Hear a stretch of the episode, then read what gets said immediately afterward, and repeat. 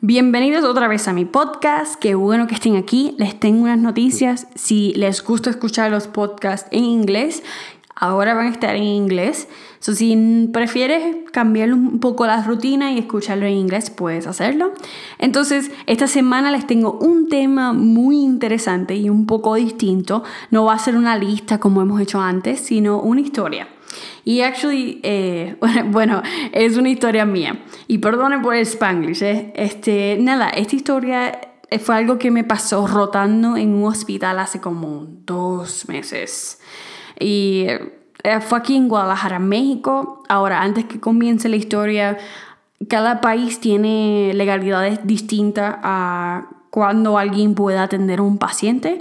En Puerto Rico y los Estados Unidos, usualmente las personas que no tienen el título ni están en rotaciones ya graduados, no están permitidos tener ver un paciente completamente solo. O sea, sí pueden verlo solos, pero no al nivel que dejan a los estudiantes aquí en México.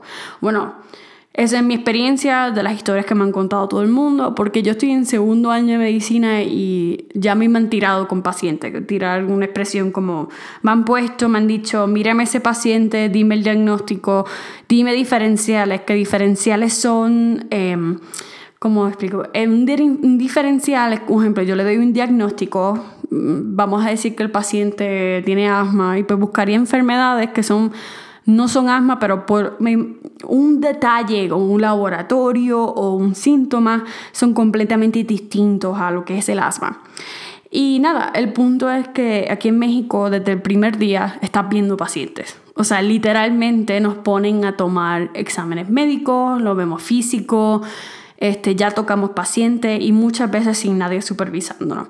Que bueno, es la primera vez que me tocó hacerlo, sí me dio mucho miedo, pero con la práctica y con tener supervisores excelentes que cuando lo bueno es que al, tirarte así y ponerte en esas situaciones desde un momento, desde el principio, te hace entender, ok, ¿qué es lo que necesita de mí esta persona? Entonces con eso continuamos la historia, que es que este doctor, este mi supervisor, me mandó a ver esta paciente, vamos a llamarla Olga, porque me gustó Olga porque es un nombre muy común en mi familia, y era una señora mayor. Y nada, eh, yo estaba viendo a la paciente, hice todo lo que yo era capaz de hacer con mi conocimiento, que reitero, soy un estudiante de medicina de segundo año, todavía me quedan dos años más, me queda un montón de conocer. Eh, y, bueno, ellos estaban muy agradecidos, que eso es algo muy interesante de trabajar y hacer medicina en México, es que a comparación de muchas veces de hacerla en mi país, en Puerto Rico o en Estados Unidos, a veces las personas, si eres estudiante de medicina, no quieren que tú los atiendas. No, si no es el doctor, no queremos nada que ver contigo, no queremos nada que ver que tú nos toques. Es muy diferente y yo sé que muchas veces las experiencias que yo he tenido no las hubiese podido tener en otro lugar. Entonces yo voy le estoy hablando con la paciente, le tomo los signos vitales, le saco la presión, le hago las preguntas básicas. La muchacha, bueno, una muchacha, una mujer, pero la mujer no podía hablar mucho, pero podía decir suficiente para su capacidad.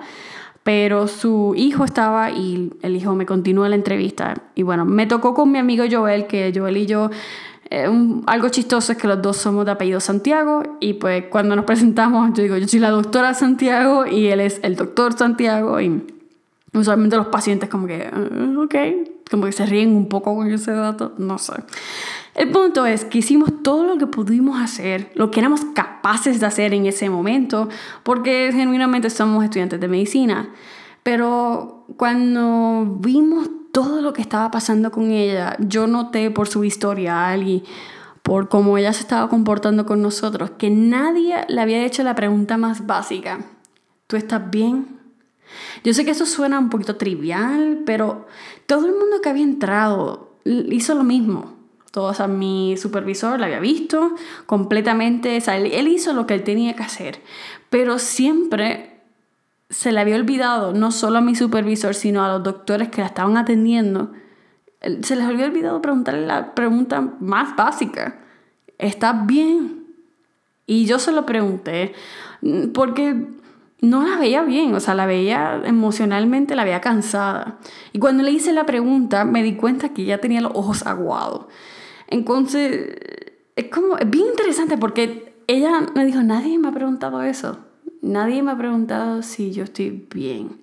Y seguimos hablando con ella, y yo seguí hablando con ella hasta que otro doctor del hospital me empujó y me quitó del escenario y me dijo que él tenía que trabajar en ella. Y pues yo soy estudiante y en los hospitales así es por rango. Si él no ve que mi trabajo es suficiente o bueno para él, él me quita de donde estoy y la información que ya teníamos era la que teníamos que utilizar para nuestro doctor. Pero en ese momento, aunque yo estoy acostumbrada a que me digan, mira, salte del medio, olvídate de lo que estés haciendo, déjame yo encargarme. Yo me molesté, pero me molesté porque estábamos hablando y estábamos teniendo una conversación de sustancia, no es que estábamos hablando de cualquier cosa, estábamos hablando de cómo ella se sentía. Entonces cuando me molesté, empecé, yo cuando me molesté empiezo a caminar mucho. Cuando empecé a caminar por el, lado de emergencia, un momento como paré y empecé a mirar a todo el mundo alrededor mío. Y vi familias aguantándose las manos, que tenían esperanza de que algo bueno pasara. Habían señoras mayores que estaban tejiendo. Otras personas se habían cansado y otras estaban muy preocupadas. Y después me, me pregunté yo misma, ¿a otras personas aquí les han preguntado, ¿están bien? Y yo sé, yo sé que muchas veces en mi carrera nos, nos enseñan a cómo tratar a los pacientes con una curita. O sea, esto es lo que tiene, esto es tu estos son tus síntomas físicos, vamos a poner una curita, este es el medicamento y ya terminamos contigo. Muchas veces hasta creo que hay, hay hospitales dependiendo de cuánto dinero quieren hacer, cuánto, perdóname, cuán lucrativos son están 10 minutos con el paciente, le dicen esto es lo que tiene, a lo mejor diagnostican mal, pero es para sacarle chavos y sigue andando, o la lana o como quieras llamarlo. Entonces, estoy muy curiosa. Si la pregunta ¿estás bien? ¿Es una pregunta o algo necesario para nuestra socialización? Yo sé que esto es un poco profundo, pero es que yo me hago la pregunta si nosotros como amigos, como personas en nuestra familia, como doctores, como en el trabajo, la gente que trabaja con nosotros, la gente alrededor de nosotros, hasta la persona que se sienta en el bus contigo y le pregunta, ¿estás bien? ¿Lo decimos porque queremos ser buena gente o buena onda o porque verdaderamente nos importa? Si estamos tan acostumbrados a ser así, a, ser correctos políticamente o correctos de alguna manera. ¿Qué pasa cuando alguien verdaderamente te pregunta cómo tú estás? ¿Qué, te pasa a ti si alguien te pregunta cómo tú estás? ¿Se te aguan los ojos? ¿Te, te molesta? ¿Te relajas? Si alguien te dice, ok, déjala, perdona la expresión, deja la mierda y dime qué está pasando. ¿Qué tú irías? ¿Qué tú enseñarías? Y te pregunto porque yo necesito como un tipo de contestación. O sea, nosotros nos enseñan a ver las cosas físicas más importantes que las cosas mentales. ¿Qué pasa con las enfermedades que no podemos ver?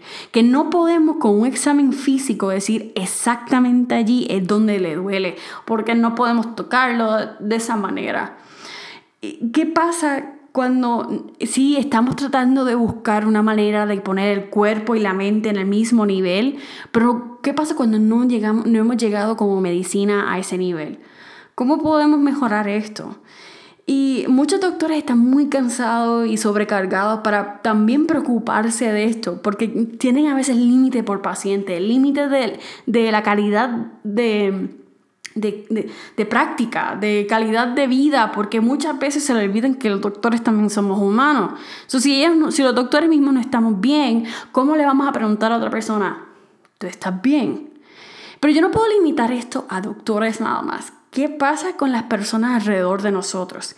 ¿Qué pasa cuando estamos entrenados, todo el mundo, no importa qué profesión, durante nuestra vida, a preguntar a cada uno al lado de nosotros cómo estamos, sin verdaderamente querer saber la contestación.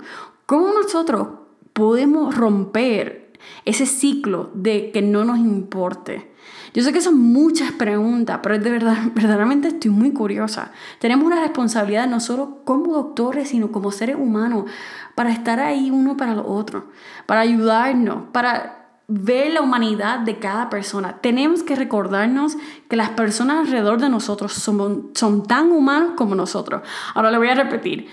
Nosotros tenemos que recordarnos que las personas alrededor de nosotros son tan, más, tan o más humanos que lo, que lo que nosotros somos. Ahora, a mí me gusta mucho Oprah y esto sería como, cuando yo escribí esto, esto fue como mi ajá como el, el aha moment, que si no vengo Oprah, que ella dice cuando tú te das cuenta de algo, cuando te da una, una oración que te llama, que la razón por escribir a eso fue darme cuenta yo de la humanidad de la persona que está al lado mío. Porque una vez yo sé eso, yo veo y entiendo lo que, lo que a lo mejor le puede pasar a otra persona. Puede llamarlo empatía, puede llamarlo conexión, llámalo lo que usted quiera. Pero voy a repetirlo una vez más. Necesitamos recordar que las personas alrededor de nosotros son tan o más humanos que nosotros somos. Y a lo mejor está conjugado mal de mi, de mi inglés a español, pero es la mejor manera que puedo expresarlo. Porque todo, al saber eso, todos nuestros sentimientos en el final son válidos. Maybe, o por lo menos reconocer esto, al reconocer la humanidad de otro, podemos cambiar la manera que miramos las cosas. Y hasta puedes a lo mejor tú preguntarle a alguien, ¿estás bien? Y de verdaderamente, verdaderamente querer saber la contestación. Nada, ahí estamos. Ese es mi mensaje de hoy.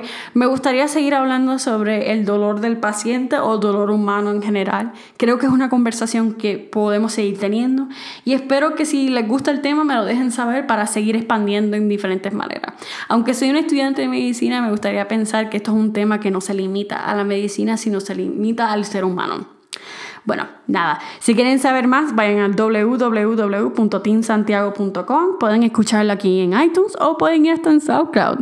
Nada, espero que estén muy bien. Muchas gracias por estar aquí.